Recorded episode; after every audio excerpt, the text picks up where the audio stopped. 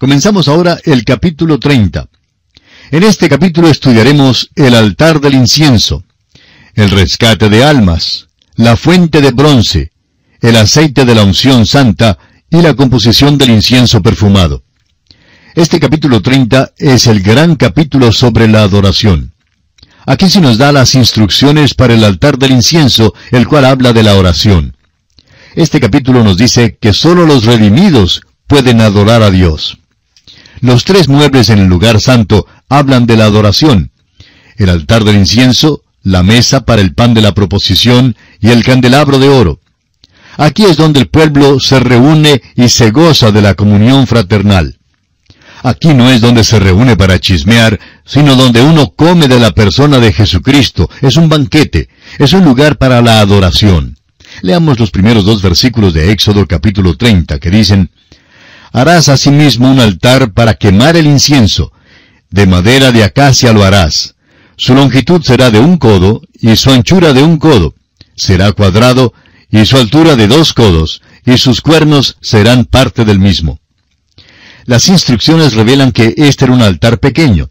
También era cuadrangular, y eso nos enseña que debemos llegar a Dios en oración, reconociendo que Él nos oye por razón de Cristo. Ahora los versículos 3 y 4 dicen, Y lo cubrirás de oro puro, su cubierta, sus paredes en derredor y sus cuernos. Y le harás en derredor una cornisa de oro. Le harás también dos anillos de oro debajo de su cornisa, a sus dos esquinas a ambos lados suyos, para meter las varas con que será llevado. Aún este mueble pequeño tenía anillos para que se le pudiera meter las varas para cargarlo sobre los hombros de los sacerdotes. En el libro de números veremos que en la marcha a través del desierto los levitas llevaban el tabernáculo y el mobiliario. Sigamos adelante ahora con el versículo 6 de Éxodo 30.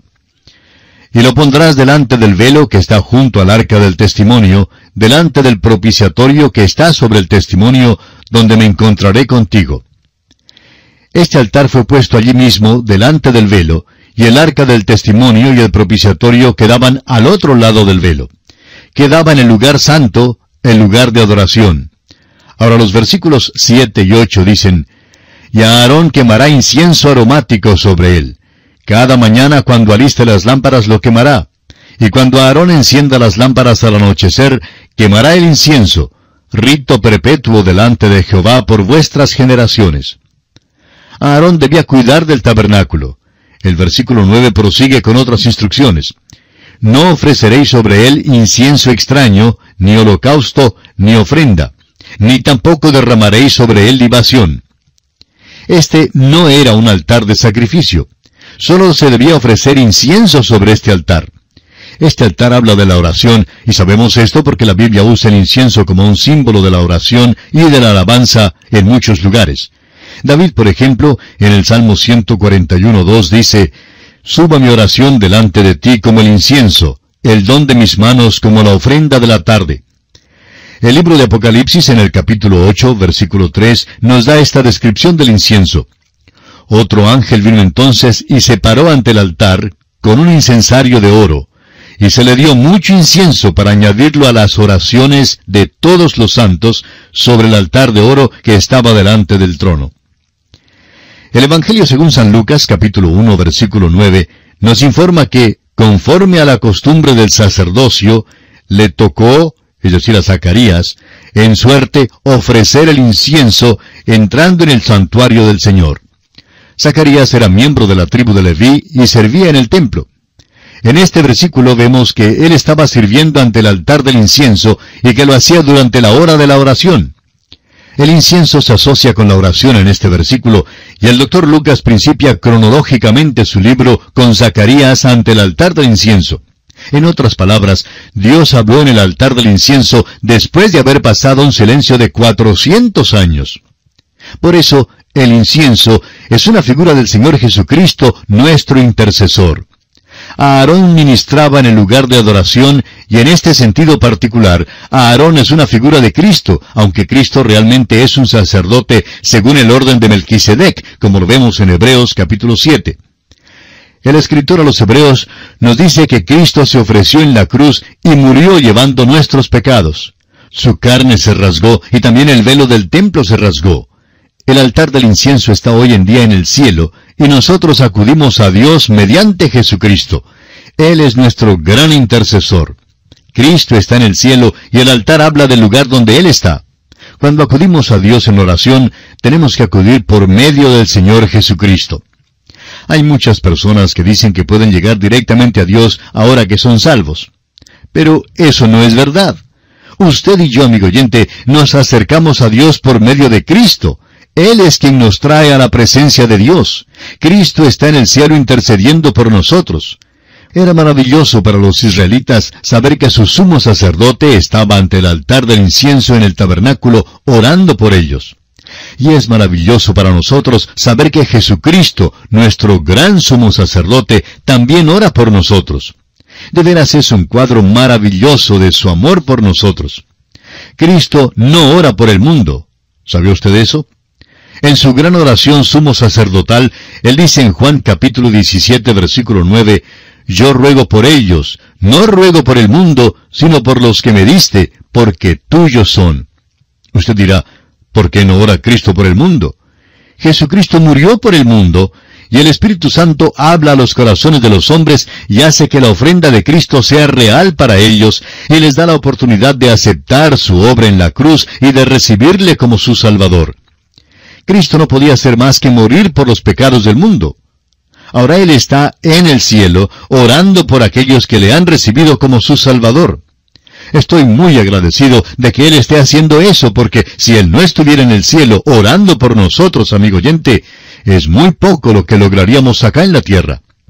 Qué cosa más preciosa es tener a un gran sumo sacerdote que ora por nosotros.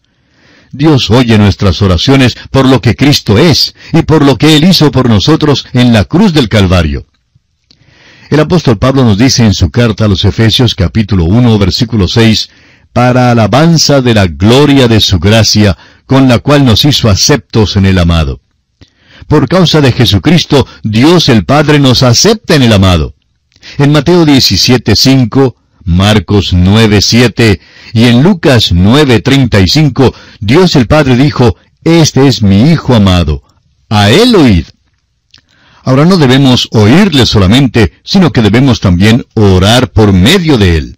Jesucristo nos dijo en Juan 14, 14 que si algo pidiereis en mi nombre, yo lo haré.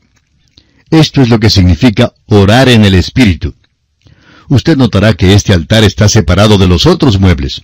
Solo los sacerdotes podían adorar aquí. Aún el rey Usías fue afligido con lepra cuando trató de meterse allí. Este relato lo encontramos en el segundo libro de Crónicas, capítulo 26, versículos 16 al 21. Y aún hoy en día son solo los sacerdotes quienes pueden orar. Hay mucha tontería vana y sentimental que se habla hoy en día en cuanto a las personas que supuestamente pueden vivir en el pecado y rechazar a Cristo, y luego en la hora de la adversidad pueden arrodillarse delante de Dios y esperar que les dé una contestación. Las películas incluyen escenas que describen experiencias como estas, y algunos predicadores que se guían por el sentimentalismo hablan como si tales cosas sucedieran.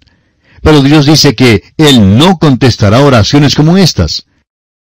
Vamos a tener mucho cuidado en cuanto a esto, amigo oyente. El altar del incienso es donde se acercan los sacerdotes. La única oración que puede orar el pecador es la del publicano. Dios, sé propicio a mi pecador. Dios oirá y contestará esa oración cuando sea ofrecida. El versículo 8 de Éxodo 30 nos dice que debe haber un rito perpetuo delante de Jehová por vuestras generaciones. Debe haber una alabanza perpetua a Dios. El apóstol Pablo en su primera carta a los tesaronicenses, capítulo 5, versículo 17, nos manda a orar sin cesar. El incienso debía ser ofrecido sobre el altar por la mañana y por la noche. Cuando el sumo sacerdote entraba y ofrecía el incienso sobre el altar, pasaba un rato en el tabernáculo. La fragancia de aquel incienso penetraba sus vestiduras y cuando salía el pueblo podía olerlo, podía sentir esa fragancia. Estaba llevando el desodorante que necesitaba. La dificultad con la mayoría de los santos hoy en día es que no están llevando el desodorante que necesitan y es el de la oración. Deje, amigo oyente, que sus oraciones suban a Dios como incienso fragante y penetrará sus vestiduras si pasa un rato en la oración. Veamos ahora los versículos 12 y 13 de Éxodo 30. Cuando tomes el número de los hijos de Israel, conforme a la cuenta de ellos, cada uno dará a Jehová el rescate de su persona, cuando los cuentes, para que no haya en ellos mortandad cuando los hayas contado. Esto dará todo aquel que sea contado, medio ciclo conforme al ciclo del santuario. El ciclo es de veinte jeras, la mitad de un ciclo será la ofrenda a Jehová. Este es el segundo requisito para la adoración. No habrá ninguna plaga entre ellos porque serán redimidos. Debían ser rescatados con plata. La plata es el metal de la redención y un tipo de la redención. Todos los que adoraban tenían que ser redimidos. Oímos hablar mucho hoy en día en cuanto a la adoración pública. Realmente no hay tal cosa. Solo los redimidos pueden adorar. Ahora no solamente deben ser redimidos los que adoran, sino que también deben ser lavados, y eso nos trae a la fuente. La fuente está en el atrio exterior, y está construida de bronce, así como el altar es de bronce. Allí es donde Dios arregla la cuestión del pecado y donde se encarga de nuestro pecado. La fuente de bronce es donde Dios se encarga de nuestros pecados, aunque nosotros somos santos. A veces los santos pecamos. Este concepto de que los santos son celestiales simplemente no es verdad. Morar en el cielo con los santos de amor, eso será glorioso, amigo oyente. Pero quedarme aquí en la tierra con los santos, a quienes yo conozco, pues eso es harina de otro costal. Y aquí nos detenemos por esta ocasión. Continuaremos en nuestro próximo programa Dios mediante. Que Dios le bendiga es nuestra ferviente oración. Continuamos, amigo oyente, nuestro viaje por el libro de Éxodo.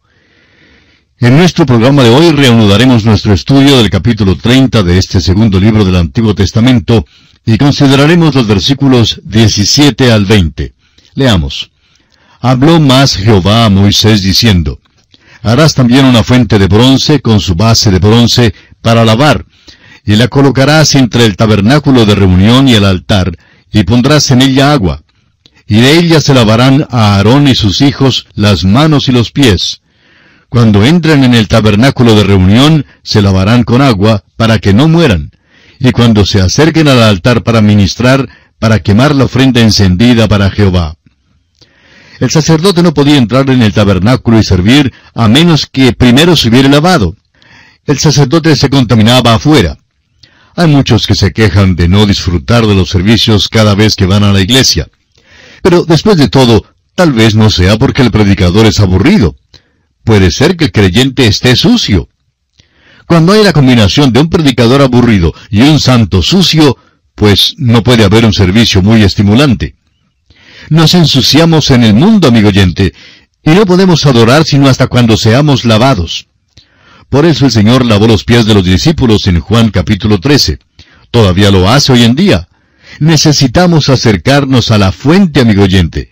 Eso es lo primero que hacían los sacerdotes iban al altar de bronce, se lavaban antes y después. Si iban al lugar santo, se lavaban antes de entrar y se lavaban después de salir. Opinamos que este asunto del lavamiento era muy importante. El hecho es que era tan importante que podemos imaginarnos a un sacerdote diciéndole a otro allí en la fuente, bueno, ¿y cuántas veces has estado tú aquí hoy? Y el otro sacerdote podría responder, bueno, casi una docena de veces, hasta que mis manos ahora se ven como eh, si estuvieran metidas en la paila de fregar platos. Me he lavado tanto, y me pregunto por qué Dios quiere que nos lavemos tanto. Y Aarón, parándose allí mismo, bien podría haber dicho, el Señor quiere que te laves y te laves y te laves, para que sepas que tienes que ser santo. No le puedes adorar, ni servirle, ni serle útil, a menos que te hayas lavado. Amigo oyente, a Dios no le agradan los santos que viven en el pecado. De vez en cuando se oye decir de un hombre que se involucra con una mujer y se comenta, pues no comprendo cómo tal cosa pueda suceder. El hombre bien pudo haber sido un predicador o un obrero evangélico muy bueno, pero si usted comprueba su obra, encontrará que es madera, heno y hojarasca.